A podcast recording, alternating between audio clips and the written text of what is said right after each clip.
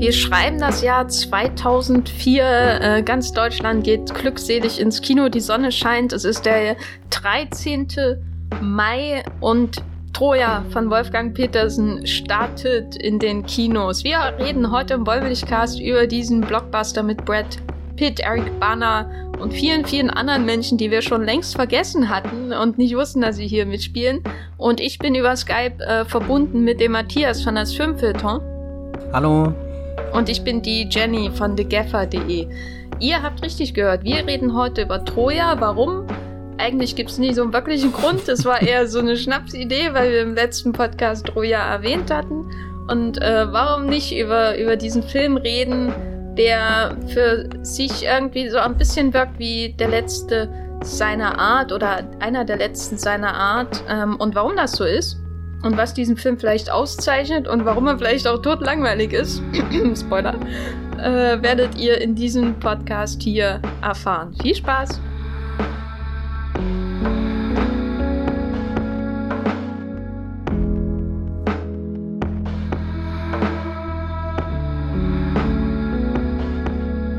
Ich muss ja sagen, ich habe Troja, glaube ich, seit diesem Mai äh, 2004 nicht mehr vollständig gesehen. Ich äh, erinnere mich vor allem an den Film, weil das einer der ähm, wenigen äh, Kinobesuche mit meiner Oma war. Ähm, das war für mich ein ganz äh, besonderes Jahr, weil ich da dann auch später mein Studium angefangen habe in Jena. Insofern äh, war das was Besonderes in Jena in das Cinestar, weil ich bin nicht, äh, ich wohnte damals nicht in Jena mit meiner Oma und meiner Familie äh, hineinzugehen ins Kino.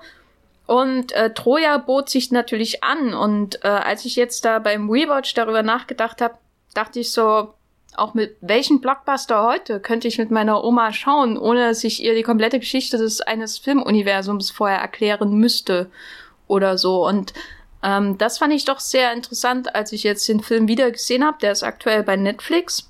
Äh, ich weiß nicht, der könnte auch 50 Jahre alt sein. Oder, Matthias? Ich finde auch, der wirkt als, äh, ist er so konserviert irgendwie in der Zeit, wie in so einer, so in der Wüste vergraben, in einem alten Grabmal. Und jetzt hat ihn gerade Wolfgang Petersen bei einem Streifzug entdeckt und ausgebuddelt. Der Wolfgang, was er so in seiner Freizeit macht. Genau, das äh, Wolfgang Petersen war ja neben Roland Emmerich so einer der un unserer äh, deutschen Hollywood, wie das äh, äh, Stephen Gätchen wahrscheinlich erklären würde. Äh, der hat damals kräftig Filme in Hollywood gemacht und ich glaube, ähm, Troja war sein vorletzter, bevor er dann zurückkam. Äh, danach kam noch das Poseidon Adventure, das Remake, was ähm, gefloppt ist, soweit ich mich erinnere. Und Troja war jetzt auch nicht so ein mega Erfolg. Matthias, ähm, wann hast du in Troja zum ersten Mal gesehen? Kannst du dich da noch dran erinnern? Ähm, ich weiß jetzt nicht wann genau, auf alle Fälle nicht im Kino damals, 2004. Das war zu früh, nehme ich an, für einen Film, der ab 12 war, wobei, keine Ahnung, egal. Äh, später dann auf DVD und das wirklich extrem oft. Der ist bei mir im Freundeskreis ziemlich eingeschlagen, weil er halt diese gewaltigen Schlachtenszenen hatte und wir äh, begeisterte Fans von den Herr der Ringe-Filmen und so weiter waren. Und da war das irgendwie so ein Selbstläufer hier, äh, drei Stunden lang oder zweieinhalb Stunden lang. Die, die, die größte Flotte, äh, wie es da schon im Trailer äh, eindrucksvoll zu sehen war, äh, das einfach anzuschauen. Aber ich muss dann gestehen, dass Troja auch schnell so ein Film geworden ist, den ich irgendwann nicht mehr sehen konnte, weil wir den wirklich sehr oft geguckt haben und im Gegensatz zum Herr der Ringe hat er mich nicht so so aufgesogen irgendwie. Herr der Ringe die, die, in, in diese Mittelerde einzutauchen, das hat so viele verschiedene Orte, wo man eben viel Zeit verbringen möchte und immer noch was entdecken kann, während bei Troja ist irgendwann nur noch dieser Sand da und diese jammernde, krächzende Stimme im Hintergrund, die da irgendwas von großen Schlachten erzählt. Und das hat dann irgendwie dazu geführt, dass ich echt so, so, eine, so eine Aversion gegen diesen Film und gegen seinen ganzen Look irgendwie entwickelt habe. Dass, dass jedes Bild, was ich davon gesehen habe, hat mich total abgestoßen und das fand ich echt, äh, war eine lange Zeit, all, all, keine Ahnung, furchtbar für mich. Und letztes Jahr im Sommer äh, war ich dann zu Hause äh, wieder ähm, und bin durch meine alten DVDs gegangen und, und habe dann da eine äh, äh Troja-DVD gefunden und dann dachte ich mir, ja, warum denn nicht? und habe ihn äh, geguckt. Und ich war irgendwie wie, wie vom, vom, weiß nicht, vom Blitz getroffen, wie unfassbar gut dieser Film eigentlich ist. Der hat also so, so all das, was ich die Jahre über dann so, so, so als das rauskristallisiert hatte, was, was mir nicht gefällt, war dann genau das, was mir letztes Jahr einfach gefallen hat, irgendwie nach all dem, was ich mich gesehnt habe, irgendwie so. Und dann habe ich überlegt, liegt das einfach an den aktuellen Blockbustern, die so generell ins Kino kommen oder speziell aus diesem Bereich, wenn es denn überhaupt noch welche gibt, die, die da irgendwie so zwischen Historie und Fantasy und Monumental und weiß nicht was schwanken, aber irgendwie war das ein, ein sehr, äh, ja, befriedigendes Wiedersehen, so irgendwie, weil, weil mich der Film mit seiner, seiner Wucht dann wieder doch gepackt hat und, und richtig angesteckt hat und ich am Ende einfach nur schade war, dass es einen zweiten Teil gegeben hat, der sich ja wirklich angeboten hätte durch die Odyssee. Genau, ähm, Sean Bean spielt ja Odysseus, was ich auch ähm, komplett vergessen hatte. Und äh, das, was ja eine der von mehreren Herr der Ringe-Verbindungen auch ist, also der Herr Orlando Bloom spielt ja Paris. Mhm. Äh, Paris, der die Helena, ähm, die Ehefrau von Menelaos, gespielt von Brandon Gleason, was ich auch schon komplett vergessen hatte, ähm, raubt äh, Orlando Bloom, Diane Krüger, das große Liebespaar. äh, für mich einer der, sag ich mal, Knackpunkte des Films, der dann doch sehr knackt und äh, vielleicht auch ein bisschen bricht, so, die beiden. Aber der ist ja schon sehr gut besetzt. Also man hat äh, diese klassische Geschichte von Homer, die erzählt wird, äh, ein bisschen gerafft, ne? Also Paris ähm, und Helena hier äh, in Liebe vereint, äh, hauen ab zusammen. Äh, dadurch äh, bringt, äh, bringen quasi, ach, ich weiß nicht, wie die alle da heißen. Diese ganzen Völker. Ich hatte das alles in der Schule, aber wen interessiert's? Griechen, Griechen sind schuld mit an allem. Äh, jedenfalls, äh, äh, Paris und Helena kommen heim zu ihren, zu ihrer Family, äh, zur Family von Paris, nämlich ähm, gespielt von Peter O'Toole als Priamos und dem awesome Hector, äh, Eric Banner, äh, ich glaube, seine größte, coolste Rolle überhaupt, äh, trotz Hulk.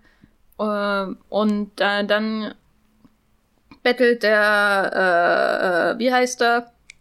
Brandon Gleason den Vater aus Succession an, um Troja hinzunehmen. Und so stand das ja schon bei Homer, oder? Also, das wissen wir doch alle. Ziemlich abgefahren.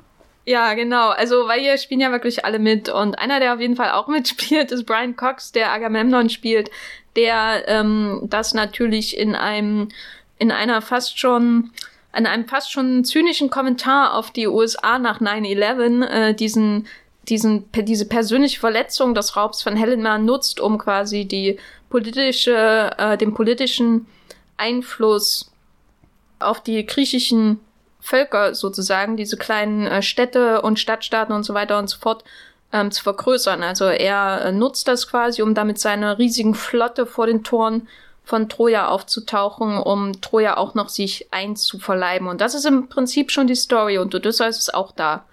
ähm, gespielt von Sean Bean. Das ist schon so ein bisschen auch im Nachgang von Herr der Ringe entstanden, oder? Also es wirkt doch schon manchmal so, als hätten, würde da ein Studio aufspringen auf den Herr der Ringe Zug, oder? Na, einmal den Herr der Ringe Zug und ich glaube andererseits halt noch das, was Ridley Scott mit Gladiator ausgelöst hat. Und das war es dann eigentlich auch schon. ja, das ist halt äh, äh, großes Sandalenkino ähm, mit was so ein bisschen klassisch wie also bei klassischen Hollywood-Filmen hat funktioniert. Man hat einen gestandenen Star wie Brad Pitt, der hier Achilles äh, spielt. Und um ihn herum werden so aufstrebende jüngere Darsteller gruppiert, äh, damit sie quasi sich an ihm, an seiner Strahlkraft, an seiner blondierten, eingeölten Strahlkraft äh, aufpäppeln können, nämlich äh, besonders Eric Bana, das war in seiner ersten großen Hollywood-Rollen, Orlando Bloom, der ja ähm, anscheinend nur in solchen historischen oder Fantasy-Stoffen funktioniert. Also es ist mir jetzt auch erst richtig klar geworden, dass es der dritte oder vierte Film ist, wo er sowas quasi macht, neben Fluch der Karibik, Herr der Ringe, Königreich der Himmel, äh, genau, und äh, Diane Krüger natürlich auch. Es war ja erst große Kinorolle und ihr Durchbruch und ich habe sie so gehasst in dem Film. Ähm, hm. Matthias, äh, wir müssen über Brad Pitt reden, glaube ich, in diesem Film. Er ist doch der Dreh- und Angelpunkt, oder? Und äh, du hast ein, ein Lobeshymne auf ihn geschrieben in diesem Film. Erkläre dich bitte, weil als ich das jetzt geschaut habe, muss ich manchmal doch sehr lachen. Weil, weil er so, so äh, comichaft wirkt, oder warum? Na, weil er so, ähm, so manchmal so ein bisschen überfordert wirkt in dem Pathos und den pathetischen Gefühlen, die er auszudrücken hat, habe ich das Gefühl. Wie ging dir das denn? Okay, also gerade den Pathos finde ich eigentlich was sehr Interessantes und, und das nicht nur in Bezug auf Brad Pitt, sondern in Bezug auf den ganzen Film, dass, dass der das wirklich so umarmt, dieses Sandalen-Epos, dass er, dass er das alles tief in sich einatmet und dann, dann beim Ausatmen kommt alles auf die Leinwand und man kann ewig eintauchen in, in den Sand und die Stadtmauern und kann schauen, wie groß das alles ist. Und bei, bei Brad Pitt finde ich halt irgendwie, damals, als ich den Film das erste Mal gesehen habe, war halt Brad Pitt, keine Ahnung, hat gemacht den, den Fight Club, er hat gemacht den, den, die Oceans-Filme oder so. Also so, ich glaube, so in seiner, seiner äh, hottesten Phase irgendwie kommt dann so ein Film, der, der auch äh, ihn nicht nur als äh, Schauspieler, sondern auch so, so als äh, Körper irgendwie in Szene setzt, wo, wo er ja so, so, ein, so ein halber Gott auch irgendwie ist und, und das fand ich jetzt beim Wiedersehen irgendwie total faszinierend einfach anzuschauen. All diese Bewegungen, die so, so formvollendet sind, so, so wie als würdest du halt gerade durch dein Geschichtsbuch blättern und dir irgendwelche von diesen alten römischen Statuen anschauen und dann erkennst du, bei jedem Frame könntest du im Film irgendwie auf Pause drücken und dann sitzt da ein Bildhauer und macht die Statue von Brad Pitt. Und, und das finde ich irgendwie so stark, wie, wie dieser äh, Film da, da mit dieser, also er wirkt wie so, so ein Gang durchs Museum, nur du hast nicht das Gefühl, dass es schon alles eben versteinert, sondern, sondern es bewegt sich noch, es ist noch lebendig und dann verstehst du auch die, die Faszination dahinter von dieser, ja, keine Ahnung, äh, überhöhten ähm, Perfektion, Schönheit, keine Ahnung was. Also halt das, was ich ähm, habe die Odyssee, glaube ich, nie so richtig gelesen. Wir haben das mal in der Schule als Lektüre gehabt, aber ich bin mir nie sicher, ob das das Original Homer-Schriftzeug ist oder ob das irgendwie eine vereinfachte Version für kleine fünf, sechs Klässler war. Ähm, und ich glaube, wir haben auch nur den Odysseus-Teil gelesen, also die, die zweite Geschichte, ähm, aber irgendwie so, so, und dann, und dann Troja zu gucken, verstehst du, warum das so ein, so ein, ja, keine Ahnung, so, so was Großes ist, so, so ein Werk, so, so eine Geschichte, die sich von Generation zu Generation weiterträgt und halt nicht einfach nur, äh, irg irgendeine kleine Randnotiz in irgendwas, selbst wenn das jetzt gar nicht, äh, detailgetreu nachgestellt ist in dem Film, wie es vielleicht wirklich war, und ich meine, das ist ja auch schon gar nicht so bewiesen. Was mich jetzt so ein bisschen beim Wiederschauen ähm, überrascht hat, also wenn ich Brad Pitt sehe, dann glaube ich ja, dass der halb von einem Gott abstand. Ne? Also da brauche ich ja keine Spezialeffekte. Das nehme ich, das denke ich ja auch so, so rein vom äußerlichen her. Äh, und so wie er inszeniert wird, das fand ich auch ähm, super. Schon am Anfang dieses, ist das alles? Ist das wirklich alles? Und später, wie er dann wieder vorm Stadttor steht und seinen Hector-Ruf macht, das ist, ah, kannst du eintauchen. Naja, ich dachte jetzt eigentlich eher an die Szene, wo er nackt im äh, Mondschein liegt oder eingeölt. Achso, da, da, funktioniert genauso gut. Also da war ich, äh, da war ich doch etwas, ähm, also ich wusste, dass er äh, sein Körper schon sehr stark äh, ähm, Schauwert ist in dem Film, aber ich hatte nicht mehr eine Inner Erinnerung, wie das äh, alles ähm, vonstatten geht und wie intensiv das ist. Aber was mich jetzt beim Nachhinein, äh, beim, beim äh, zweiten richtigen Schauen dieses Films schon ein bisschen überrascht hat, ist, dass so ähm, Übernatürliches eigentlich gar keine Rolle spielt, ne? Mhm. Die Geschichte wird natürlich ein bisschen gerafft und so. Also in Wirklichkeit hat das ja irgendwie ein Jahrzehnt gedauert, bis die da auf die Idee mit dem Pferd gekommen sind. Äh, das hätte auch ruhig schneller gehen können. Die hatten ja auch nicht Sean Bean. Genau, Sean Bean. Aha. aha. Weil Stimmt, der hatte der, nämlich schon den Ring, also so, und weißt schon, was da möglich ist.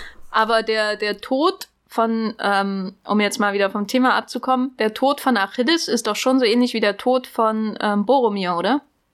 Ja, halt so ein richtiger Heldentod, wo du, wo du wirklich merkst, dass da irgendwie ein Mensch ist, der, der sehr, sehr gewaltig irgendwie ist und den dann auch nicht einfach so ein Pfeil irgendwie, Boromir kriegt ja weiß nicht wie viele Schüsse, äh, rein, hm. bis er da, da kurz vorm äh, Umkippen ist und, und auch bei, bei Achilles. Ich finde find ja sehr schön, äh, dass das ja schon anfängt irgendwie mit diesem Gespräch mit, äh, hier seine Mutter wird ja auch von, äh, wie heißt die, Julie Christie ja. gespielt hier, äh, die ihm dann am Anfang sagt, du, du hast hier diese Wahl und das, das ist ja vom Anfang an eigentlich klar, worauf das Ganze für ihn hinausläuft, dass das kein gutes Ende nehmen wird, aber dass, dass er einfach so äh, dumm und naiv genug ist, um zu glauben, dass dies, diese Heldengeschichte, die er sich so sehr sehnt, dass das wirklich das ist, wo er Erfüllung dann, dann findet und dann schenkt ihm der Film aber auch einen Tod, der, der das aussehen lässt, als wäre das wirklich die richtige Entscheidung gewesen, als wäre es das wert gewesen und nicht, er bleibt zu Hause und, und wird mit einer Familie oder sowas glücklich. Eigentlich ist das äh,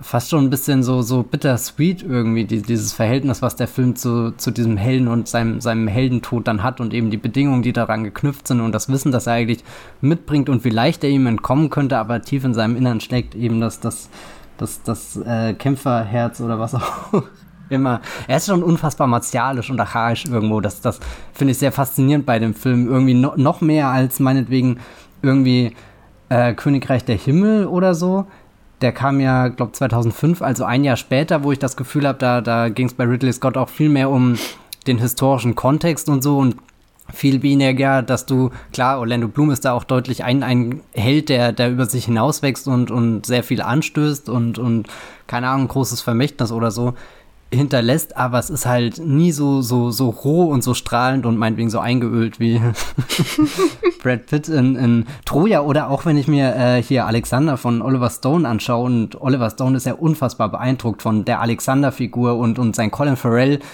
ist ja auch schon hart dran an dem, was Brad Pitt irgendwie in Troja ist. Also allein mit seinen, seinen, seinen blonden Haaren und keine Ahnung wie, also ist ja auch Peak äh, Colin Farrell irgendwie in diesem Film, aber, aber dann hat Alexander auch noch irgendwie diese, ähm, dieses Bedürfnis, was über, keine Ahnung, Völker, über Wanderungen und halt auch diese politische Dimension zu erzählen. Und das ist ja alles in, in Troja untergeordnet irgendwie. Da geht es ja in erster Linie um, um einfach diese, diese Figuren und ihre Entscheidungen.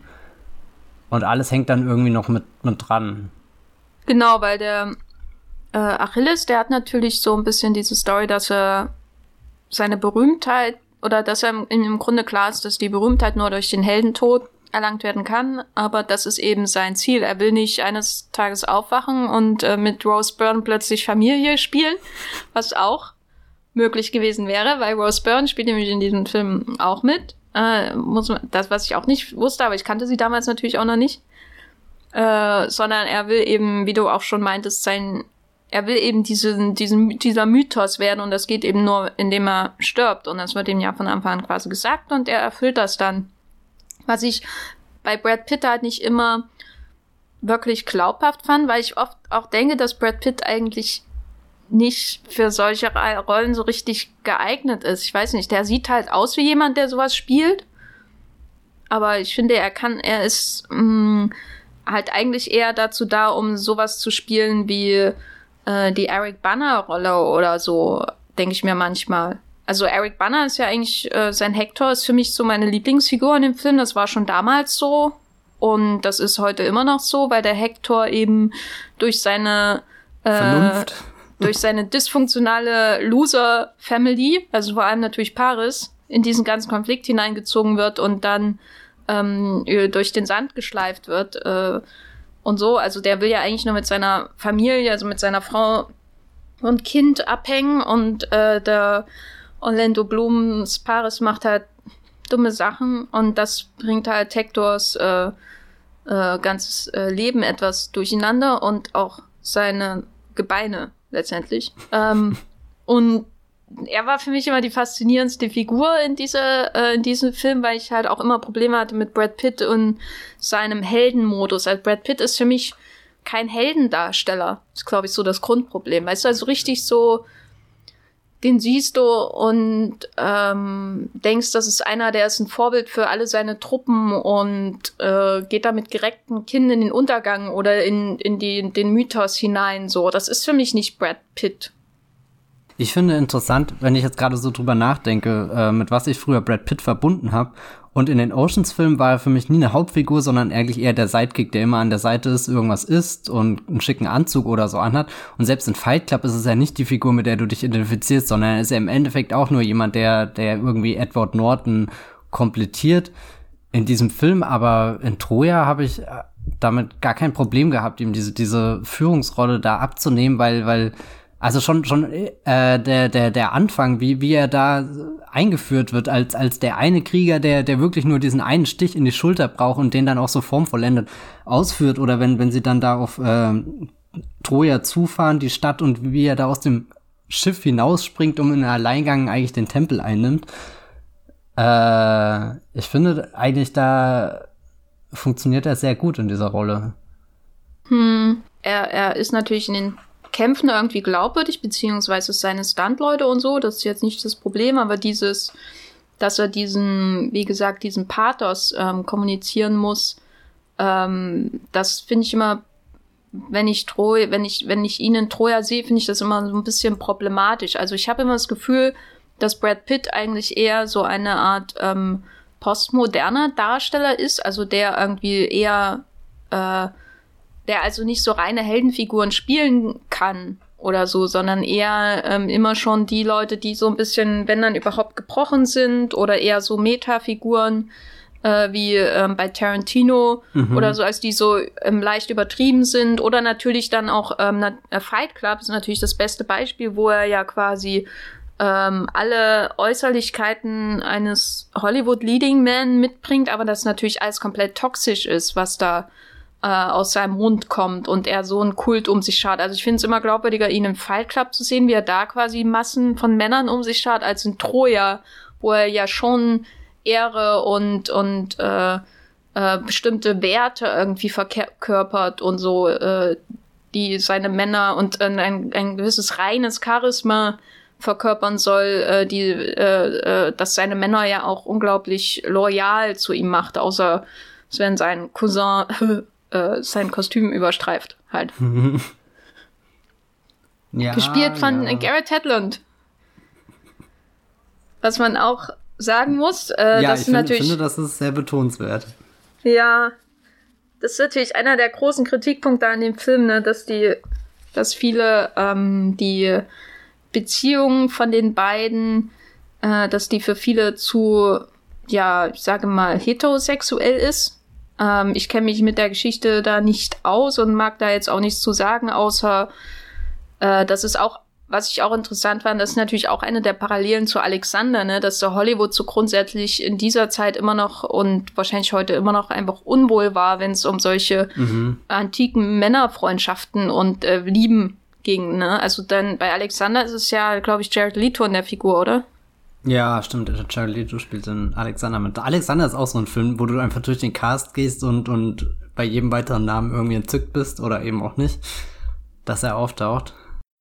Ich finde, der hätte schon gewonnen natürlich, wenn sie die Beziehung zu Patroklos, wie er heißt, die Garrett Hedlund-Figur, wenn sie das noch ein bisschen offener gezeigt hätten, weil das wirkt halt wie so ein Wurmfortsatz oder sowas. Eine halbe Idee ist da, aber es wird nicht aus, äh, zu Ende gedacht. Ne? Diese, diese intensive Zuneigung, die er zu seinem Cousin hat, dass er dann dafür sogar äh, äh, Hector irgendwie vor die Mauer lockt. Mhm. Und so, das habe ich nicht, nie so richtig ähm, nachvollziehen können. Das ist halt immer so, ja, problematisch. Ich mochte aber auch Garrett Hedlund nie in der Rolle. Bist du ein Fan von Patroklos? Naja, ist schon eher eine schwächere Figur in diesem Film. es ist irgendwie, wenn Brad Pitt ist, äh, oder sein Achilles ist ja dann doch eher einfach gedacht und wenn du davon nochmal was Gröberes nimmst, dann kommt halt irgendwie Patroklos raus. Nichts erreicht die, die grüblerischen Blicke von Eric Banner, der da in die Weite starrt und, und selbst von Peter O'Toole im Stich gelassen wird. Peter O'Toole. Ja, Mensch. hier als König, äh, wie heißt der? Priam, Priamus? Priamos? Priam, Priamus, gell? Priamus. Priamos, ja. Priamus. Ist auch so ein bisschen Fackelübergabe, äh, wenn er vor, wenn Peter O'Toole, der große, blonde Lawrence von Arabien ja, mit den blauen Augen, ja. vor Brad Pitt auf die Knie fällt, um seine Hände zu küssen. Stimmt, oh mein Gott, das ist eine sehr schöne Szene. Hm. Ja, schön. Ich habe echt immer noch Probleme mit den Achilles-Szenen äh, in diesem Film und finde alles, was mit Hector zu tun hat, irgendwie wesentlich interessanter, aber dann kommt dann auch immer wieder der Paris und Paris und Helena. Ich glaube, wir müssen über Paris und Helena reden. Also, what the fuck? Wer hat sich das denn ausgedacht? Also ich finde erstmal, die rechtfertige dich. genauso wie alle anderen sind die beiden perfekt gecastet. Ach man. Das ist, wenn, keine Ahnung, Orlando Bloom aus Flut der Karibik halt ins alte Griechenland stolpert, dann kommt das raus. ja, und, und warum klingt das jetzt nach einer guten Idee? Ich, ich weiß es nicht, aber ich kann es dir auch sehr schwer rational erzählen, aber irgendwie leben die beiden auch in so einem kleinen, naiven Kosmos, ähnlich wie der Achilles. Ich meine, bei dem geht's zwar dann doch irgendwie um, um andere Dinge, aber ja, ich weiß nicht, es ist so, so, so einfach, aber dann doch irgendwie so klar umgesetzt. So, weißt du, die lieben sich einfach und dann nimmt Aber Paris nimmst du denen das wirklich ab? Also äh, ich habe, also Orlando Bloom kann ich absolut akzeptieren der Rolle und ich finde, er hat auch, ähm, wo er da gegen Brandon Gleason, was man auch erstmal aussprechen musste, Orlando Bloom hat eine Kampfszene mit Brandon Gleason in dem Film, Mhm. äh, wo er da gegen ihn kämpft und dann äh, zum äh, Knöchel seines Bruders robbt. Ähm, das finde ich alles sehr gut, Das aber habe ich die, gefühlt. Alles gefühlt. aber die, die Beziehung zu Diane Krüger als Helena und vor allem Diane Krüger als Helena, also das ist für mich wahrscheinlich so das größte Hindernis in diesem Film. Und das ist ja eigentlich der Grund für alles, was in diesem Film passiert, ist ja Helena, Mhm. theoretisch. Bist du wirklich ein Fan von Diane Krüger in dem Film? Also sei doch mal ehrlich mit dir. Ähm, nee, ich glaube, zusammen sind die beiden interessant, weil sie eben von sowas Naiven begleitet werden und dann halt auf so eine dumme Idee kommen wie, naja, wir können ja da fliehen oder abhauen oder äh, dich entführen oder wie man das auch immer interpretieren will. Generell ist, glaube ich, die, deren Krüger-Figur die schwächste Frauenfigur überhaupt. Also zum Beispiel die Rose Byrne-Figur, die ja eigentlich weniger Auftritte hat oder so, aber die wird ja von einer ganz anderen irgendwie, was sie für sich erarbeiten muss, was für sie auf dem Spiel steht und so, ähm, wie sie da zwischen den Fronten hin und her gerissen wird, das fand ich da schon viel greifbarer. Was ich halt irgendwie bei dieser Diane Kruger-Figur interessant finde, dass sie so in äh, oder oder, oder ne, was heißt interessant? Vielleicht ist das auch super problematisch im Endeffekt, dass sie wirklich ähm, wie dieses wunderbare, schöne Objekt inszeniert ist, was du unbedingt in deinen Si- Besitz bringen musst und dann kämpfen halt alle außenrum so. So irgendwie, du hast im, im Mittelpunkt von diesem Film, der sich irgendwann in diesem ganzen roten Blut und im staubigen Sand und weiß nicht was verliert und den, den Schreien von, von Männern, die aufeinander starren, aber sie wirkt ja immer total unantastbar und dann, dann steht sie da drin und, und all der, der Sand, der aufgepeitscht wird, der, der kann ihr, ihr perfektes äh, Make-up oder so nicht ähm, beschmutzen. Ja, es ist irgendwie weird. Sie wirkt halt wie so die, die passivste... Bridget von Hammersmark? Ja, nee, irgendwie so, so wie so eine super passive Prinzessinnenfigur, die du halt einfach in deinem Märchen als Motor brauchst für den Prinz, der irgendwie losreitet, um dann den Drachen zu töten oder irgendwie sowas. Hm. Ja, es ist halt Ja. so eine altmodische Figur, ne, Ja. wo sie sich äh, offensichtlich nicht viel mehr dazu gedacht haben, als das, was vielleicht Text ist. Da, das kann, darüber kann ich jetzt keine Aussage treffen, aber es wirkt, also sie wirkt halt noch, äh, sie wirkt fast noch archaischer in ihrer Anlage als Achilles im Grunde, weil sie ja wirklich nur da ist, um von einem Ort zum nächsten verschifft zu werden. So. Und es gibt ja sehr wenige Szenen mit ihr, wo du auch das Gefühl hast, dass sie jetzt mal was für sich sagt und nicht nur so redet, damit sie halt gerade in ihrer Situation irgendwie, keine Ahnung, zurechtkommt oder so. Also so, es gibt ja doch dieses unangenehme Gespräch mit äh, halt hier Peter O'Toole, also König Priamus oder so, wo ich mich gerade dran erinnere, wo, ja, weiß nicht, also so, keine Ahnung. Es ist keine, keine Frauenfigur, die, glaube ich, fürs Jahr 2020 geschrieben ist und auch schon nicht für 2004. Ja, ja. Ich meine, bei Rose Byrne kann man auch sagen, äh, wie stimmig modern ist es jetzt, dass, dass äh, sie von Achilles von einer Vergewaltigung gerettet wird und dann fällt sie ihm gleich in die Arme und so. So in der Art ist es ja. Also es sind halt als so klassische äh, Erzählmuster, die natürlich heute eigentlich komplett daneben wirken. So, ähm, deswegen wirkt der Film auch irgendwie so auf eine seltsame Art zeitlos. Weil er ähm, halt so, er, er denkt manchmal wie ein 50er-Jahre-Film, äh, hat aber Action-Szenen wie 2004 eben, also dass diese, dieser Move von Achilles, wo er da immer hochspringt, um jemanden in den Hals zu stechen, das ist ja sein Go-To-Ding. Ähm, das ist natürlich ganz, das sind ja schon 2000er, ne? Also was man da sieht, ne? Die, so Ja. die Action-Inszenierung und so, die, die Choreografie, da hat jemand mal Tiger and Dragon gesehen, wahrscheinlich. Ähm, das ist so ein ganz seltsames Gebilde, ne? Also von, von Film meine ich jetzt. das so aus allen möglichen Zeiten da was hineinfließt. Aber äh, dann finde ich wieder faszinierend, so, so, er hat zwar diesen Action-Move, der sich sehr 2000er Jahre anfühlt, aber dann hat er ja auch diese äh, trockenen Einstellungen, wo einfach nur diese Herrscharen aufziehen und sich gegenüberstehen und du dann so eine Totale zu sehen bekommst, die ich mir aktuell in jedem Marvel-Film mal wünschen würde.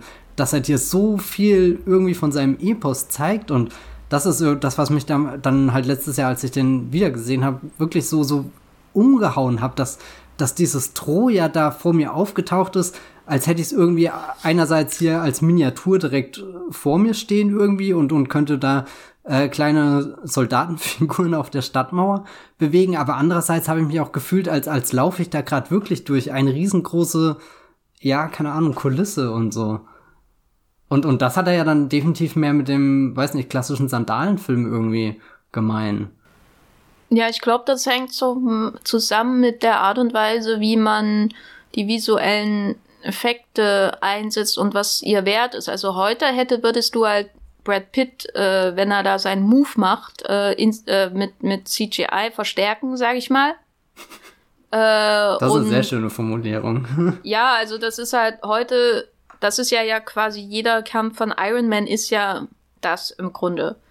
Ähm, man sieht da ja nichts Echtes mehr. Und damals hat man eher so gedacht, ähm, man hat den massig Aufwand, man hat diese Mauer, die da ja wirklich gebaut wurde. Mhm. Ähm, und ähm, der Computer ist quasi nur ein Verstärker. Also man hat so und so viele Menschen wirklich stehen und die anderen äh, und der Rest wird dann halt äh, verzehnfacht. Die einzelne Szene, wo das offensichtlich nicht so ist, ist eigentlich die, wo man ähm, die ganzen Schiffe sieht. Äh, das hat mich sehr stark an diese Szene jetzt in Star Wars 9 erinnert, wo ähm, man irgendwie das Gefühl hat, müssen es wirklich so viele sein? Oder ist das dann nur noch, wir können halt auf äh, Vervielfältigen drücken, so stelle ich mir das vor auf der äh, Tastatur. Ähm, mach mal Steuerung C und mach mal Steuerung V, Steuerung V, Steuerung V und dann hast du halt äh, 1000 Schiffe oder so oder eben Sternenzerstörer. Ähm, und das war das Einzige, wo ich dachte, ja, das wäre eine Szene, die man heute eins zu eins so auch hätte. Nur im Weltraum oder wo auch immer, ne? wo es nur darum geht, pure Masse zu zeigen und es ist völlig egal, ob da auch nur ein echtes Modell dabei ist oder so. Aber in den meisten Szenen Troja hat man schon eher das Gefühl, das ist da, äh, das funktioniert wie ein Matte-Painting oder ähm, andere klassische Effekte, also nur hm. quasi wie so ein, also einfach, als würde man irgendwie weitermalen, was real schon da ist. Nämlich bestimmte, eine bestimmte Anzahl von Statisten mit Schwertern zum Beispiel. Das fand ich schon beeindruckend. Und ich finde gerade Interessant, dass du die äh, Schiffsszene erwähnst. Das war, die habe ich damals ähm, im Kino gesehen und ich glaube, der Trailer war auch nur daraus bestanden, dass du diesen ewigen, dass du am Anfang das eine Schiff siehst und dann geht die Kamera immer weiter weg und irgendwann hast du halt diese gigantische Flotte vor dir. Und ich weiß noch, wie ich mir damals gedacht habe, oh, da müssen sie wieder so zeigen, wir sind größer, lauter, stärker, toller, weiß nicht, halt dieses, ähm, fast schon dieses Anbiedern an das Spektakel. Aber jetzt auch, als ich den Film wiedergesehen habe, dachte ich mir einfach nur, wie, wie gehst du quasi von diesem, diesem kleinen Konflikt, der eigentlich erstmal nur zwei Menschen betrifft, äh, wie, wie machst du deutlich, dass da ganze Länder irgendwie auf einmal, dass da ganz Griechenland involviert ist auf einmal in, in, in so eine, so eine Zankerei oder, oder, ja, das ist vielleicht auch das falsche Wort, aber eigentlich in einen Konflikt, der auch auf andere Weise äh, gelöst werden konnte, zum Beispiel indem man einfach miteinander redet oder so, ähm, in, in, indem die zwei Familien, die betroffen sind, sich zusammensetzen und nicht unbedingt gleich ein paar hunderttausend äh, Menschen äh, in, in Rüstung stopfen und deren Leben aufs äh, Spiel setzen. Aber, aber wie, wie symbolisierst du das in einer Szene, wie, wie der auf einmal, was, was das für Ausmaße, für Dimensionen annimmt? Und dann finde ich diesen, die Idee äh, einfach sehr, sehr stark, wie, wie du quasi von einem Schiff dann immer größer bist und es nimmt ja gar kein Ende mehr und, und dann belagert auf einmal diese, diese Schiffsflotte ähm, Troja und ist ja schon fast wuchtiger als irgendwie diese ganze Stadtmauer und die ist ja schon wuchtig genug. Also ich finde, der, der ist schon sehr überzeugend inszeniert, selbst wenn, wenn du dir jetzt rückblickend denkst, na okay, Copy-Paste, Copy-Paste.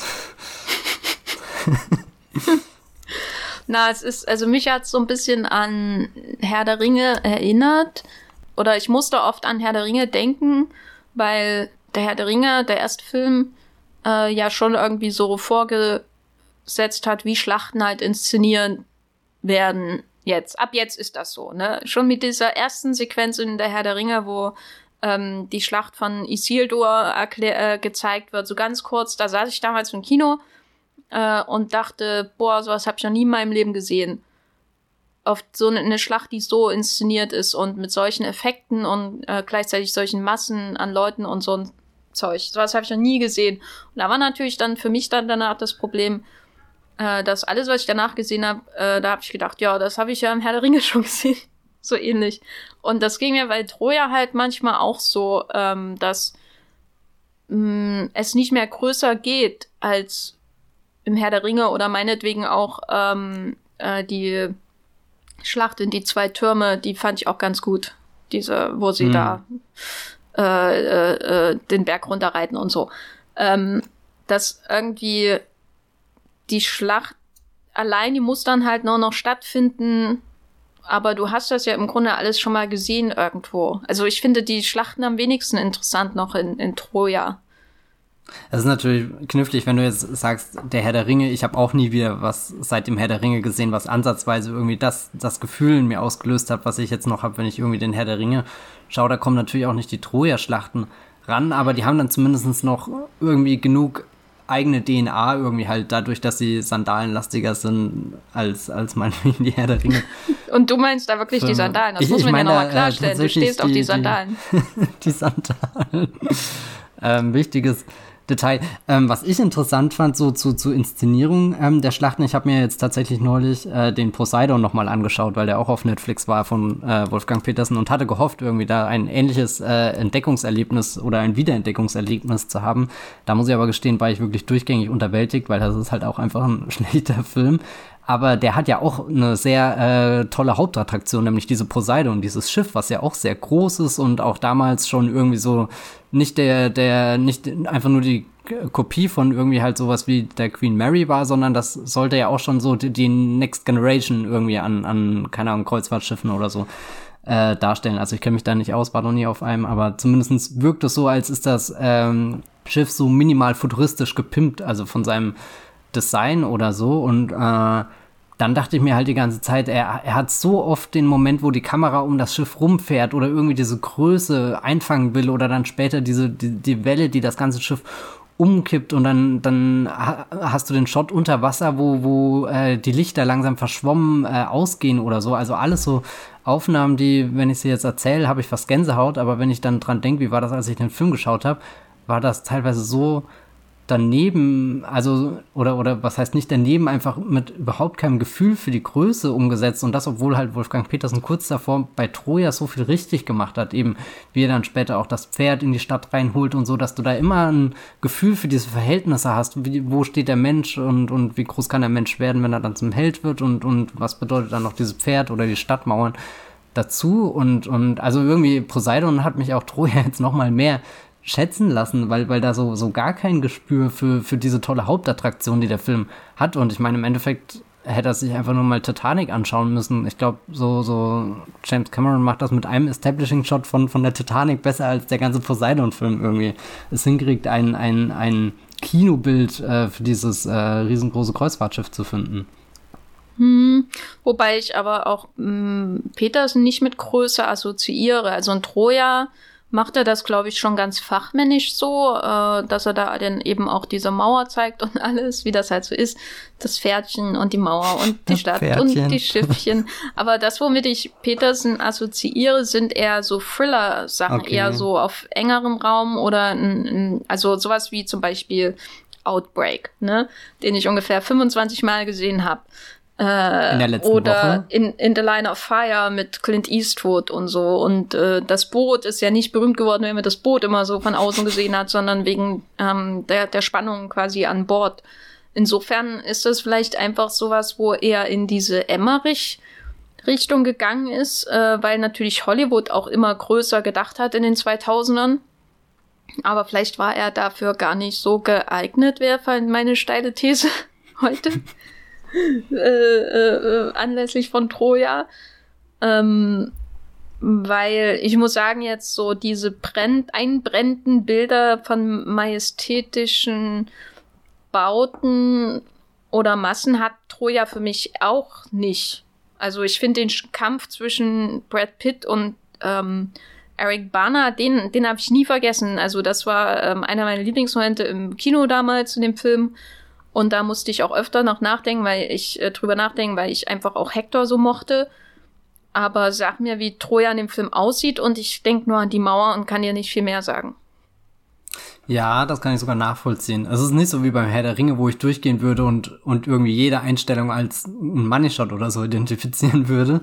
Also es ist, es ist ja wirklich unglaublich, wie, wie viele tolle und, und so, so eigenständig Bilder irgendwie in dem Herr der Ringe sind. So, du kannst da so durchscrollen und es gibt keine Szene, wo ich sage, naja gut, die ist jetzt irgendwie nicht so berauschend wie, wie die anderen.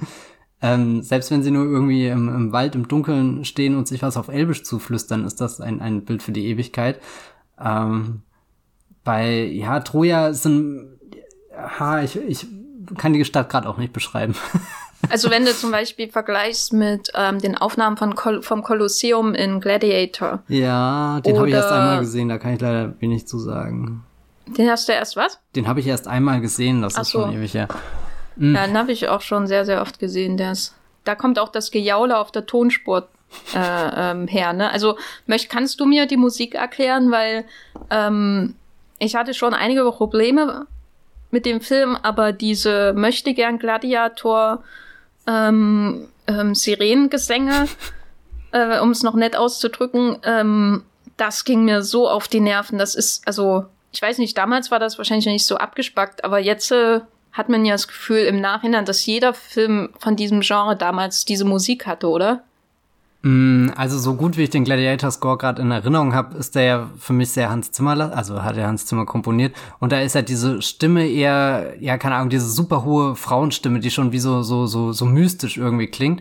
Und jetzt bei Troja ist es ja eher fast schon so ein leidender Gesang. Und als ich den jetzt wieder gesehen habe, fand ich das eigentlich sehr treffend, um so ein bisschen das Ausmaß äh, von von eben diesem diesem Kriegstreiben äh, äh, spürbar zu machen und auch wenn, wenn der Film an sich nicht diese zehn Jahre in Anspruch nimmt, die ja die Geschichte in der, bei, bei äh, Homer irgendwie hat, ist dann dieses klägliche Jaulen ähm, dann irgendwie doch ein Ausdruck davon, wie, wie das an den Leuten nagt und wie das auch irgendwie so die, die Geister äh, fertig macht und so, so. Ich, ich fand das irgendwie sehr eindrucksvoll und passend und dann hast du eben halt auch Staub und Sand und das ist ja wirklich nicht geil. Also so, so, selbst wenn, wenn ich diverse Zitate über Sand verteidigen würde bis an mein Lebensende und das auch schon getan habe, ähm, wirkt der, der Sand in Troja ja auch eher so, als bist du gerade irgendwie, keine Ahnung, als wirst du erstickt davon, als hast du einen Mund und der ist eklig, du willst ihn ausspucken, aber überall kommt nur noch mehr Sand und dieser Krieg will nicht aufhören und dann wird da noch ein Arm abgerissen und da irgendwie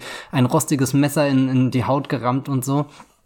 Ähm, ich, ich finde, die Musik tut da schon, schon ganz gut bei, um, um irgendwie diese, diese Stimmung rüberzubringen und, und auch immer drastischer, wie die Methoden werden, dass du dann irgendwann halt das Lager mit Feuerbällen überrollst und dass du, dass, dass du irgendwie so, so ein dreckiges Kriegsspiel auch anfängst, meinetwegen mit, mit äh, Abkürzungen und, und Cheats oder, oder weiß nicht was. Äh, James Horner hat ja, glaube ich, die Musik gemacht, hat natürlich sehr viele äh, typische Horner-Elemente. Ich glaube auch äh, einmal dieses, dieses da, da, da, da, dieses Signalhorn oder so, was er auch später, glaube ich, in Avatar und weiß nicht, wo überall drin hat.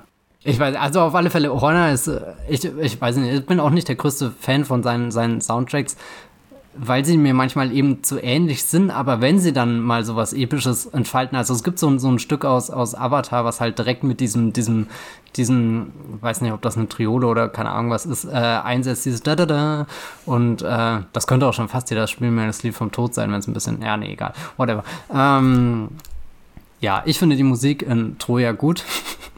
sie, sie strahlt für mich äh, alles aus, was ich in diesem Moment erwarte. Gleichzeitig war äh, in der Phase vor meiner Wiederentdeckung von Troja die Musik auch einer der Gründe, warum ich den Film ziemlich ätzend fand. Also ich, vielleicht ist Troja auch so ein Film, den man einfach mit einer gewissen Stimmung gucken muss. Ich weiß es nicht. Hm, naja, ich habe die Stimmung noch nicht gefunden. du hast ihn ja auch erst zweimal gesehen. Da ist noch viel möglich. Äh, ich finde, das reicht. Also ja, ich finde, ich habe ihn gesehen und ich habe mich ähm, sehr oft gelangweilt, weil ja unglaublich viel geredet wird in dem Film. Das es zeichnet sind ja auch wichtige Dinge, die da äh, vonstatten gehen. Ja, ja, ganz wichtige Dinge. Hm. Ähm, ich glaube, es würde, hätte mich nicht so gestört, wenn mich die Menschen in dem Film mehr interessiert hätten. Ähm, aber wenn das dann eben die Helena und so ist und naja, wie das halt so ist, ne? Ich, also wenn das, äh, wenn es sich alles um äh, Odysseus und Hector gedreht hätte, dann wäre das wahrscheinlich anders gewesen, aber so war ich dann doch etwas, ähm, war mir das dann doch ein bisschen egal, außer wenn äh, Brian Cox als Agamemnon aufgetreten ist, weil der war ja wirklich fabelhaft. Also ja. Der war ja wirklich, boah. Schon, schon eine Verbindung zu Succession, dass das Imperium, was seine Kinder dort erben, in Wahrheit das Imperium ist, was er in Troja äh, erobert hätten können? Ich fände wichtig, dass man einfach ähm, Screenshots von Troja macht und äh, da aber die Untertitel von Succession reinpackt. ähm, oh das wäre eine Idee für einen Tumblr, falls sowas noch gibt, Tumblr. Und ähm, denke, wenn sie nicht in die Schlacht gezogen wären, sondern miteinander geredet hätten, wie du das vorhin äh, vorgeschlagen hättest, äh, dann äh, wäre das genauso geworden wie in ja. Succession. Hm. Ja. Ähm, wie gesagt, ich fand ihn oft ziemlich langweilig und mir hat er nicht besonders gefallen, aber ich fand es irgendwie auch sehr befruchtend, den zu schauen, weil ich dann oft so nachdenken musste darüber, was Brad Pitt eben so eigentlich ausmacht als Star, weil der Film war ja in seiner Karriere schon eigentlich ein, ein absolutes, eine absolute Singularität, oder? Also mhm. sowas hat er doch nie wieder danach gemacht und nie wieder davor. Und in einem Interview hat er doch auch gesagt, dass er nicht Troja, dass er mit Troja ähm, ähm, enttäuscht war ähm, und dass er danach aktiv an seiner Karriere gearbeitet hat, damit sowas nicht mehr passiert. Also vor allem glaube ich, damit er nicht eine Rolle übernimmt, in der er sich unwohl fühlt. Ähm, wie würdest du denn Troja in seiner Karriere einordnen? So ist es für dich auch sowas, wo du mh, mm, Brad Pitt siehst, wie er sonst nie wieder war, oder äh, ordnet sich das, sich das schon ähm, natürlicher in seine Karriere ein, als er es vielleicht selbst denkt? Also da, da Troja auch einer der Filme ist, über den ich Brad Pitt kennengelernt habe, dachte ich früher schon, das ist so einer der typischen Brad Pitt-Filme. Da ist hier der große Hollywood-Star und das ist seine, seine große Actionrolle irgendwie. Da hat das alles Sinn ergeben. Jetzt natürlich viele Jahre später wirkt die Rolle schon wie, wie eine Anomalie und, und er hat ja auch in diesem, äh, ich glaube, das war dieses New York Times-Porträt, wo er darüber gesprochen hat, was, dass, dass es ihm gar nicht so darum ging, unbedingt, dass der, dass der Film an sich schlecht ist, sondern dass er es irgendwie nicht ausgehalten hat, dass er immer im Mittelpunkt von der, Ein äh, von der Kamera ist. Also irgendwie das, was ich da sehr, sehr begeistert, äh, was mich sehr begeistert, wie Wolfgang Petersen ihn in Szene setzt, das fand er da auch immer sehr, sehr unangenehm und, und dann hat er auch äh, in Anführungsstrichen demütigere Rollen, glaube ich, so genommen, die, ich meine, gut, dann kommt noch Mr. und Mrs. Smith danach, da, das ist auch noch ein, ein sehr äh, auf seine Stars konzipierter Film, aber wenn man sich dann anschaut, dass, dass er halt irgendwie angefangen hat, mit Leuten wie, wie Terence Malick zu arbeiten und, und das ist ja ein Film, wo, wo, wo er sich von einer ganz anderen Seite irgendwie erforschen muss oder den, den Jesse James Film, der 2007 kam, ähm, da, da, da ist ja auch wenig von diesem Star Brad Pitt zu sehen, sondern auch eher erstmal jemand, der ja, keine Ahnung, mit, mit, dem, mit der Umgebung des Films irgendwie äh, verschmilzt oder, oder äh, hier der, der, im Endeffekt auch der Babel, äh, Babel, Babel äh, von hier äh, dem Birdman-Regisseur. Inarito. Genau, Inarito. Ähm, das ist auch so ein Film, wo ich Brad Pitt dann irgendwie sehr schnell weggehen hab sehen. Ähm, die einzige Ausnahme wäre World War Z, glaube ich, wo, wo er noch mal in dieses ja, äh, Level an, an Blockbuster irgendwie gestoßen ist. Also vielleicht könnte man auch noch sowas wie Fury, also Herz aus Stahl, diesen David Ayer-Film, aber der ist im Endeffekt auch schon wieder zu, zu klein und, und also irgendwie nichts, was die, diese Mega-Blockbuster-Ebene irgendwie für ihn füllt, glaube ich. Ja, Troja ist auf jeden Fall ein guter, gutes Argument, wenn man sich fragt, warum Brad Pitt noch keinen Superhelden gespielt hat, ne? Also, wenn man schaut, wie aktuelle Blockbuster aussehen, dann ist Troja für mich so ein Beispiel, was zeigt, dass also vielleicht äh, er fühlt sich unwohl und wählt solche Rollen deswegen nicht. Vielleicht ist er auch zu alt, um einen Superhelden zu spielen, was weiß ich. Aber wenn man nach einer nach einem Grund suchen sollte, warum Brad Pitt was nicht spiel, äh, spielt, dann ist Troja für mich so die an, erste Anlaufstelle, weil im Grunde spielt er da ja schon einen Superhelden, mhm. ähm, der über allem steht, selbst über seinem eigenen Tod irgendwie. Den nimmt er ja einfach, nimmt er ja letztendlich auch in Kauf, um ähm, zu sich selbst zu werden, wie die Geschichte ihn verlangt, so in der Art. Und ähm, während World War Z, da spielt er zwar den Helden und er rennt da viel rum und ist ab und zu in einer Action-Szene und so, aber da ist ja die Welt ihn äh, komplett übermächtig. Mhm. Und er ist da auch kleiner und als Held jetzt. Also er ist nicht der, der über allem steht. Ähm, weil das, wenn Brad Pitt Leute die spielt, die über allem stehen, dann ist das, ist das eher Tyler Durden äh, oder so. Und dann muss man eher Angst haben. Das ist der nächste Text, warum äh, Achilles und Tyler Dern zwei sehr gefährliche Zeitgenossen sind. ja, genau. Und da, das wäre sozusagen der Brad Pitt-Aspekt und den ich sehr interessant fand. Und dann natürlich so generell die Vorstellung von Blockbuster-Kino, die ähm, Troja transportiert, äh, vier Jahre vor Iron Man, so in der Art. Es ist, ist Iron Man jetzt der, der große Punkt, wo sich alles verändert hat? Wäre das nicht eher sowas nee. wie auch The Dark Knight oder? Nö, The Dark Knight ist für mich, der hat für mich nicht so viele Nachahmer von irgend gefunden. Iron Man ist halt der Film, der ähm, ein Muster vorgegeben hat, das dann immer und immer wieder kopiert wird. So, The Dark Knight ist für mich, äh, und das sage ich natürlich äh, mit größter Skepsis bezü bezüglich des Regisseurs, äh, schon recht Nolan, einzigartig. Bitte? Großmeister Nolan oder wen meinst du? Ist er jetzt schon Großmeister? War er früher nicht immer noch ein Meister? Ich glaube, er ist ein Großmeister. Okay. Aber ich äh, werde also, das in der Großmeisterskala nochmal überprüfen und mich dann nächste Woche mit äh, Feedback melden. Ist er über oder unter Danny Boyle? Ich glaube, er ist über. Über Danny Boyle? Ja. Liegt das in Yesterday? Ja, es liegt vor allem an Interstellar. Okay, gut. Da hat auf jeden Fall der Zimmer auch äh, am der Orgel gewerkelt, als dächte er, er wäre ein Großmeister. äh, gut. Ähm, ja, aber wie gesagt, also mh, als Blockbuster, darüber, das haben wir ja schon angedeutet in unserem Gespräch über ähm, Troja ist er irgendwie auf eine interessante Art zeitlos, weil er so ein bisschen oldschool-mäßig wirkt. Er hat aber trotzdem schon sehr starken Einfluss von visuellen Effekten. Er hatte im Grunde einen Helden, der auch ein Superheld sein könnte. Ähm, und ist aber in den Kinos nicht so gut angekommen. Also er hat 175 Millionen oder so gekostet. Ähm, 2004 und hat in den USA nicht mal sein Budget eingespielt. Und das ist natürlich damals, als man auch noch nicht den chinesischen Markt hatte, ähm, nicht so ideal. Ne? Ja. ähm, war er vielleicht auch äh, einfach zu altmodisch?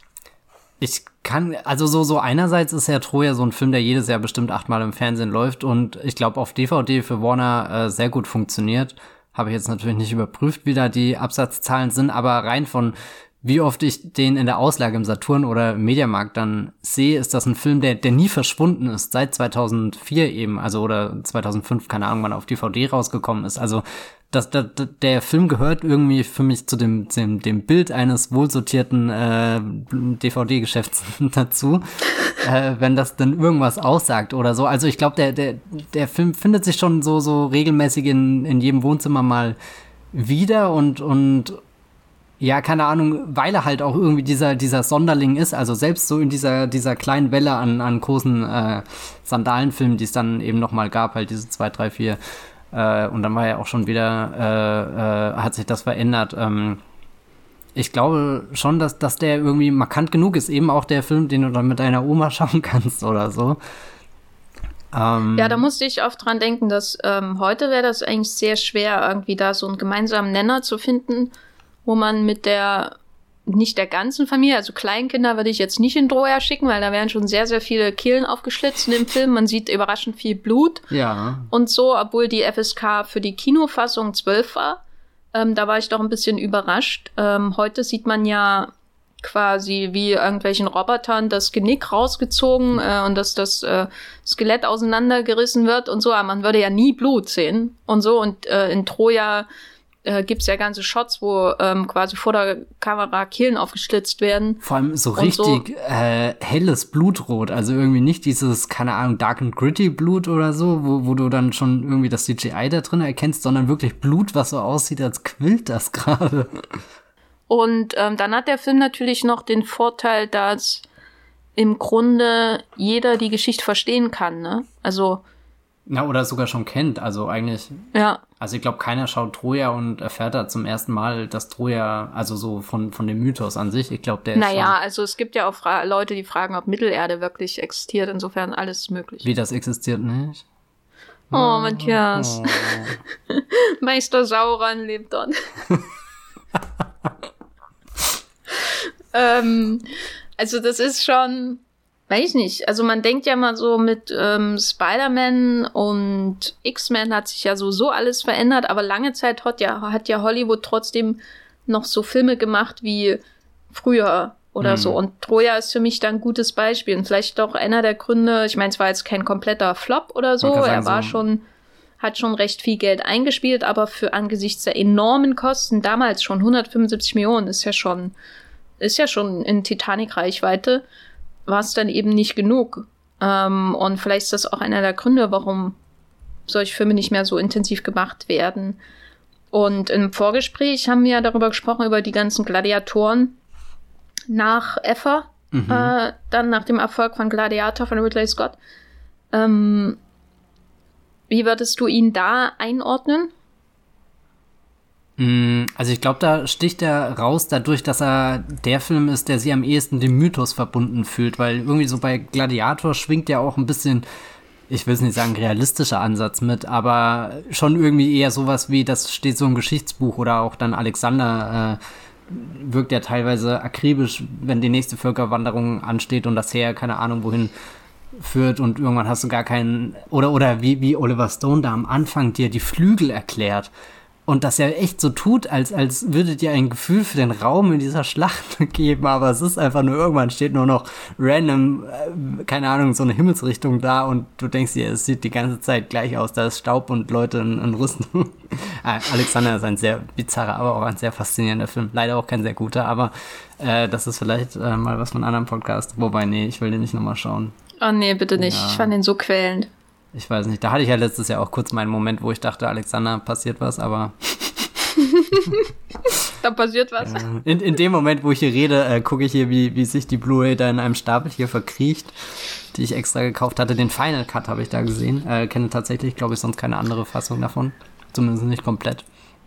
Ähm, und gut, dann Königreich der Himmel habe ich ja vorhin schon kurz gesagt. Äh, und was dann ja kam, ist, glaube ich, so der nächste entscheidende Punkt, der irgendwie so, so diese Welle äh, nicht unbedingt abgelöst, aber verändert hat, ist ja wahrscheinlich der 300 von Zack Snyder, der dann halt, ja, sich sehr viel, äh, ja, cooler anfühlt. Ich weiß es nicht. Also so, du hast ein ähnliches Setting, aber du hast halt eine Comic-Vorlage, du hast übertriebenen Einsatz von Zeitlupen, von, von, von Kämpfen, die, die halt die, die, die, die, die Moves von Achilles irgendwie richtig lahm aussehen lassen. Also so, so, wenn, wenn, wenn du dir anschaust, was Gerard Butler da im, im Regen alles für Kunststücke macht, da wirkt ja das Gerenne von Brad Pitt am Strand irgendwie so als, als, ja, weiß nicht, als hätte halt jemand in den 50ern mal die Kamera laufen lassen und irgendeinen Statisten beobachtet, der irgendwo in der Ferne ein Kunststück mit einem Schwert durchführt. Und ich glaube irgendwie so, so 300,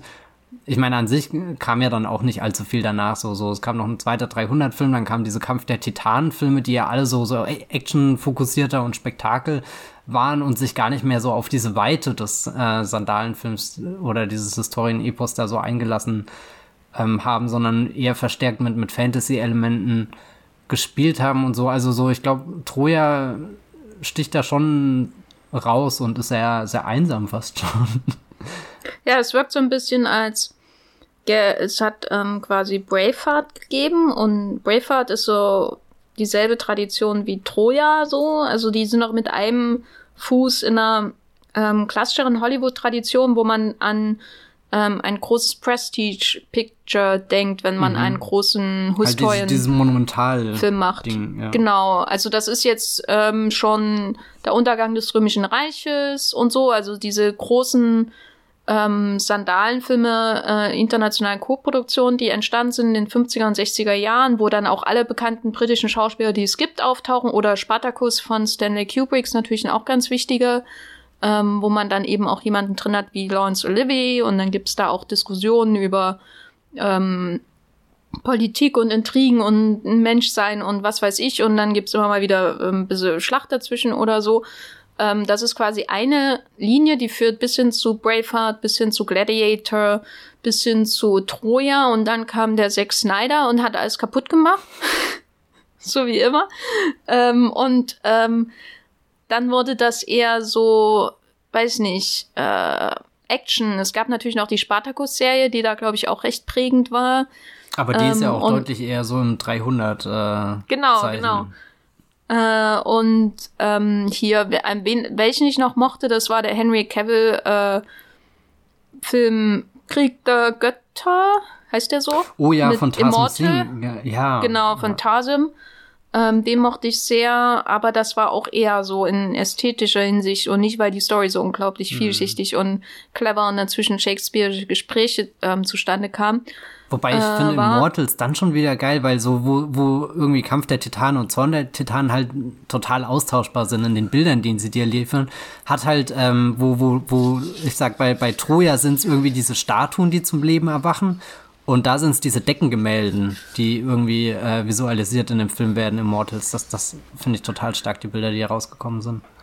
Ja, also sie, ähm, der Tarsum geht natürlich in den, wenn er die, den Mythos äh, in die Dreidimensionalität bringt, noch weiter als jemand wie Zack Snyder, der dann ja nur seine faschistischen Bilderwelten reproduziert, ob er das nun in 300 macht oder in man of Steel und so. Shoutout an den äh, Man of Steel Podcast, den wir auch gemacht haben, wo wir genau darüber gesprochen haben damals, als der Film ins Kino kam. Genau. Und ähm, worauf ich aber hinaus will, ist natürlich, dass dieses, diese Tradition von Shakespeare'schem Drama und sowas, ähm, was bei Troja zumindest eine Rolle spielt, eigentlich eher ins Fernsehen gewandert ist zu einer Serie, über die wir auch einen Podcast gemacht haben, äh, mit äh, äh, äh, äh, Sascha von Pew Pew Pew und dem Reiko, äh, nämlich Game of Thrones. Und warum sage ich das? Weil natürlich der Drehbuchautor Laut IMDb sind die Writers von Troja von Wolfgang Petersen nämlich erstens Homer und dann Komma David Benioff, einer der beiden Showrunner von Game of Thrones. Das ist natürlich kein Zufall, ne? Also diese, als ich das jetzt gesehen habe und mir wurde es jetzt erst richtig klar, dass er ja auch Troja geschrieben hat und diese ganzen Gespräche vor Stadtmauern stattfanden, da dachte ich auch, ach, alles kommt zusammen, alles ergibt auf einmal einen Sinn. Hast du denn Game of Thrones Elemente sonst noch in diesem Film entdeckt? Mm, na, ich glaube, so rudimentär ist dieses politische Intrigenspinnen und so auch schon in Troja vorhanden, auch wenn der Fokus von Troja nicht auf den, den Details liegt oder die, die dann äh, Game of Thrones so spannend und so, ja, weiß nicht, so saftig gemacht haben, irgendwie, dass du diese, diese richtig tollen, spannenden Figuren mit all ihren verschiedenen Motivationen hast und, und dich so reindenkst in dieses Labyrinth, was da hinter den Stadtmauern stattfindet und, und herausfindest, wie, wie, also so, so Troja ist da ja schon sehr, sehr simpel mit, naja, gut, der eine hat die Frau erführt und jetzt zack, geht der Krieg los. Äh, Wobei ein Element da natürlich äh, in der Story von Game of Thrones ist natürlich ein Element, äh, die, die zu der ganzen Handlung führt äh, und das, was dann auch in der letzten Staffel aufgenommen wird, in der vorletzten, glaube ich, oder letzten, ist natürlich auch die Entführung von einer Frau, äh, nämlich hier die Lyanna Stark wird ja quasi in Anführungszeichen Stimmt. entführt.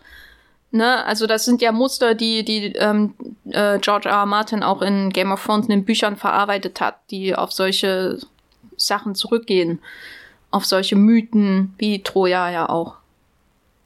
Das Nur ist hier halt das Problem, dass hier die Helena furchtbar ist. Aber Matthias, du wolltest äh, was sagen. Hä? Nee, nee, Quatsch, äh, passt schon.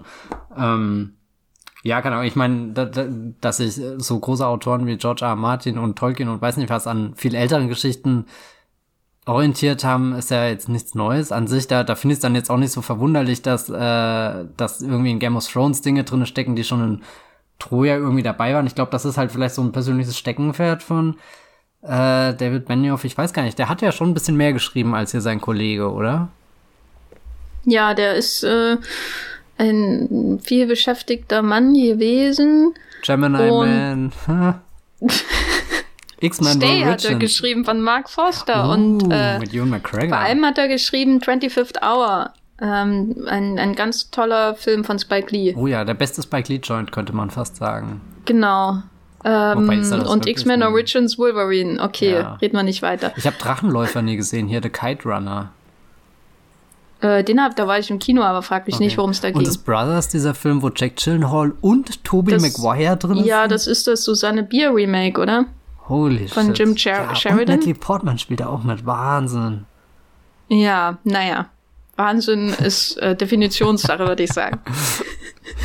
Aber ähm, ja, also ich hatte auch so ein bisschen das Gefühl, dass manche Situationen schon ein bisschen wie Game of Thrones, Prä-Game of Thrones Warmläufe wirken. Also insbesondere natürlich diese Kämpfe vor Stadtmauern, die, die Gespräche vor Stadtmauern und Mhm. am meisten, glaube ich, die Figur von Hector, die wir, das ist für mich eine Figur, wo ich denke, die könnte ebenso gut in Westeros rumlaufen. Wer wäre das So. am ehesten für dich in Westeros? Bitte? Wer wäre das am ehesten für dich von den existierenden Figuren in Game of Thrones? Wer, ähm, ach, ich weiß nicht. Der könnte, weiß nicht, hier da so eine Mischung aus Jamie und Oberyn Martell oder so. Ah, okay. Hm. Petro Pascal könnte auch den Hector hervorragend spielen, glaube ich. Ich glaube, wenn Troja jetzt remaked wird, spielt Ja, auch Petro Pascal mit. Auf jeden Fall. Sollte Petro Pascal nicht neulich mal so einen Scarface-Film machen? Also Remake? Oder ja, da, da gab es eine Nachricht dazu, Ja. ja. Und, aber warum soll er es machen, wenn er schon Narcos hat, ne? Ja, es Hm. ist irgendwie redundant. Ja, aber es ist schon interessant auf jeden Fall, ähm, um da jetzt langsam zum Ende von Troja, also dem Film, nicht der Stadt äh, zu kommen, inwiefern er doch äh, dafür, dass man über den Film ja eigentlich nicht mehr so redet, weil er einfach nicht, ins, er hat kein Sequel, er hat nicht so eine ähm, so eine Strahlkraft wie Titanic oder so durch die Rekorde, die er aufgestellt hat. Er oder so einen weitreichenden Einfluss hat er ja in dem Sinne auch nicht gehabt. Und, und trotzdem kann man so viele Schlaglichter auf die Entwicklung von Hollywood und des Genres natürlich und der Schauspieler und so werfen. Das finde ich schon sehr spannend einfach bei dem Film. Äh, aber sonst fand ich ihn doof jetzt. Es tut mir leid, ich habe es wirklich versucht. Aber ich möchte dir das Wort übergeben, damit du nochmal unsere Hörer vielleicht ähm, ermutigen kannst, ähm, Troja vielleicht noch eine Chance zu geben, falls sie es noch nicht gesehen haben oder falls sie es in schlechterer Erinnerung haben. Matthias, äh, gib doch mal deinen Troja-Pitch. Also für alle, die es in schlechter Erinnerung haben, ich fühle euch, äh, ich war auch in dieser Situation und bin das lebende Beispiel, dass ein, äh, ein gediegener Nachmittag in sonntäglicher äh, Hitze äh, im Sommer dazu führen kann, dass man in diesen Film eintaucht und, und sich einfach sehr aufgehoben fühlt und, und etwas Bombastisches und, und äh, ich würde schon fast sagen, Wahrhaftiges im Kino sieht, zumindest wahrhaftig, wie der Sand da aufgewirbelt wird was, was man so in dieser, dieser Haptik irgendwie gerade nicht im äh, Kino hat. Äh, ich erinnere mich daran, dass Jenny und ich damals über Six Underground ein bisschen geschwärmt haben, weil der auch irgendwas in, äh, ins Kino oder naja, nicht ins Kino, zumindest auf Netflix zurückgebracht hat, was wir aktuell im, im Action-Kino zum Beispiel auch nicht allzu viel kriegen, weil, weil vieles austauschbar wirkt und, und ein bisschen matschig und verschwommen. Und Troja ist vielleicht das für den, den, diesen, diesen Monumentalfilm äh, wirklich eine, eine klare Vision, wo, du, wo der Himmel so, so strahlt, dass, dass du ihn fast ablecken möchtest. Ich weiß nicht, ob man das mit dem Himmel. Ich, ich überlege gerade, das ergibt keinen Sinn, weil ich meine, den Himmel Wer ablecken. will den Himmel ablecken? ja, wie würde das dann funktionieren, gell? Der schl- äh, schmeckt er dann wie so ein Schlumpfeis? das habe ich noch nie gegessen, aber ich stelle es mir sehr eklig vor, weil ich mag keine Schlümpfe. Also weder die Süßigkeit noch die Viecher. Hm, Na, ich fand das schon immer ganz lecker. Ja, jetzt bin ich natürlich total raus Hm. Jetzt aus Troja. ich- Jetzt denke ich an diese dummen Viecher Jetzt- da, gell? Ja, jetzt weiß ich, wie der Himmel schmeckt. Also welcher Podcast kann euch das liefern? Ne? Ja, nee, also ich, ich hoffe nicht, dass der, dass der Himmel so schmeckt, weil das wäre ja bestimmt eklig, oder? Nee, Also ich der finde Himmel das sollte durchaus gut passend. schmecken, aber ich weiß auch nicht, wer der... Ja, aber wenn du, wenn du überlegst, wie viel ähm, Abgase da täglich äh, hineinwandern, dann ist der Geschmack von Schlumpfeis doch eigentlich naheliegend, oder? Ja, wie gesagt, ich diese weiß nicht ganzen wirklich, das, künstlichen- schmeckt. Sachen, die Farbstoffe, die in dem Schlumpfeis Ah. sind und so, also Ja, nee, ich, ich stelle mir Schlumpfeis so vor, wie wenn man mit einer Graffiti-Dose irgendwie in so ein Wasserglas sprüht und das dann einfriert. Funktioniert das? Geht ja, das? das ist nah dran an dem Geschmack. Ekelhaft. Also nicht, dass ich jemand schon mal Graffiti gegessen hätte oder so. Oh weh. Ja, aber jeder weiß ja, wie es riecht, ne? Der Podcast geht schon wieder komplett aus dem Ruder, glaube ich. Läuft aus dem Ruder. Ruder-Szenen gibt es aber auch schöne in Troja, deswegen schaut euch diesen Film an. Stimmt, es gibt doch eine, wo, wo einer auf dem Schiff ist und ein Ruderer irgendwie von seinem äh, Platz wegzieht, Ja, damit er sich selber hinsetzen kann. Ist das nicht sogar hier äh, Ding, äh, äh, Brandon Gleason, der so richtig in der, in der Kriegslaune schon ist und gar nicht erwarten kann, den ersten Trojaner in den Kopf abzuhacken oder so? Ich weiß nicht, das Doch, war doch, doch. irgendein, irgendein äh, mächtiger, wuchtiger Typ auf jeden Fall, Ja. der rumgemeckert Aber, hat. aber da, da hat Troja auch noch Lektionen, die wir hier in unserem echten Leben übertragen können. Wenn du etwas gebacken kriegen willst, dann musst du es selbst machen, weil auf andere Leute ist kein Verlass. Gut, was will man dazu noch sagen? Troja ist aktuell bei Netflix in der Abo, im Abo und bei Sky Ticket, falls ihr den nachholen wollt.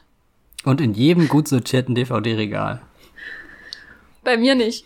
Dann hast du kein gut sortiertes DVD-Regal. Aber ich habe auch, ich habe auch nicht Gladiator auf DVD, den ich ja wirklich mag. Äh, Fun Fact, den habe ich hier auf Blu-ray und noch nie gesehen. Also, ich habe den damals irgendwann im Fernsehen gesehen, aber hm.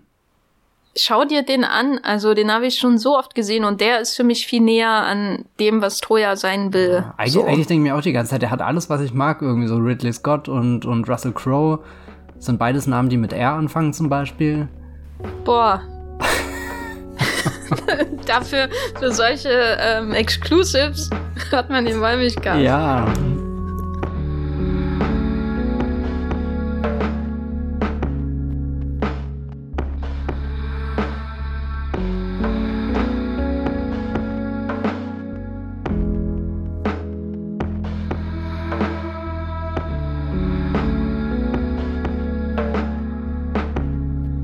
Wolfgang Petersen fängt mit W an. Wir haben heute trotzdem über Troja gesprochen, den ihr, wie wir sind gesagt, bei im Netflix. Wollmilchcast. Also alles genau, wir sind im Wollmilchcast. Wir haben da ganz viele Sympathien mit dem Herrn Wolfgang Petersen.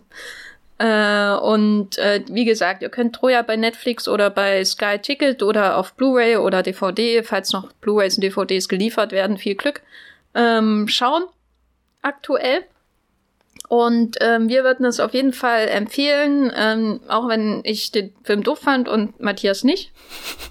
Wo kann man dir denn aktuell folgen? Äh, ich habe da so eine Ahnung, dass du auf einer ähm, auf einem sozialen Netzwerk äh, ungefähr 20 Screenshots aus ähm, The Rise of Skywalker am Tag postest. Wo, wo ist denn das, Matthias? Sag mal. Das ist mein Lieblingssoziales Netzwerk, das heißt der Twitter, wo die Leute twittern, also zwitschern. da bin ich als Bibelblogs unterwegs und freue mich gerade über die pure Schönheit von Star Wars The Rise of Skywalker, dem abschließenden Kapitel der Skywalker-Saga. Genau. Darüber. Ich habe den gar nicht mehr so blau in Erinnerung. Doch, da, also ich gehe gerade so ein paar Bilder durch und der, der sieht schon teilweise umwerfend schön aus. Das ist wirklich. Ah, ja. Und äh, woher kennt man dich sonst noch? Ihr kennt mich äh, von meinen Greatest Hits. Nein Gott, äh, Das ist wie Troy McClure. Äh, äh, Sie kennen mich aus Ah, ja. Film XYZ. ich bin leider nicht Troy McClure. Äh, aber ihr kennt mich vielleicht äh, von Movie Pilot. Äh, da schreibe ich gerade sehr viel über ein anderes Star Wars äh, Ding, nämlich The Mandalorian. Das ist jetzt auf Disney Plus bei uns in Deutschland zu sehen. Und ich begleite das mit wöchentlichen Recaps oder zumindestens regelmäßigen Recaps, die dann abgestimmt sind auf die Ausstrahlung der Folgen. Das heißt, wenn ihr da noch mehr von mir über äh, diese eine äh, Sternkriegs-Saga lesen wollt, nicht die Troja-Saga, äh, könnt ihr mir da folgen. Genau. Ja, ich bin auch bei Twitter als Gafferlein unterwegs und bei Moviepilot schreibe ich auch über Sachen. ähm, und genau, ansonsten könnt ihr uns auch ab und zu in dem Moviepilot Podcast Streamgestöber Stimmt. hören. Den, was? Stimmt, sage ich. Äh, Streamgestöber hören, den wir euch natürlich auch empfehlen können. Gerade jetzt, wo man äh, zu Hause sitzt und noch mehr Zeit hat, äh, sich ins Streamgestöber zu wagen.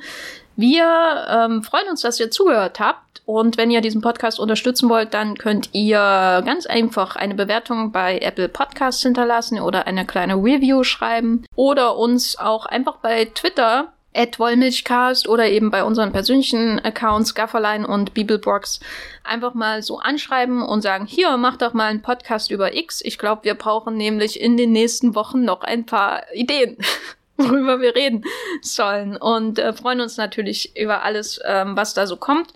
Wir sind auch schon ganz fleißig dabei, äh, das äh, Werk von Nicole Kidman aufzuholen, weil wir da was schon einen Vorschlag dazu bekommen haben und werden, glaube ich, die nächsten Wochen hauptsächlich damit verbringen, Nicole Kidman-Filme zu schauen und überlegen uns natürlich sonst auch noch, wie wir hier im Wollmilchcast ähm, die leider kinofreie Zeit überbrücken können, aber ihr könnt euch trotzdem auf neue Folgen äh, jede Woche freuen.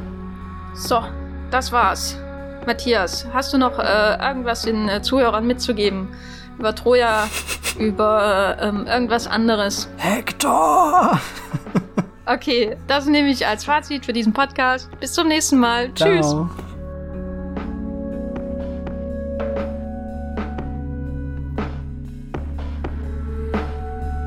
Der Wollmilchcast wird produziert von Matthias Hopf und Jenny Jeckel. Unser Intro und Outro stammt aus dem Song Slam Canto von Kai Engel.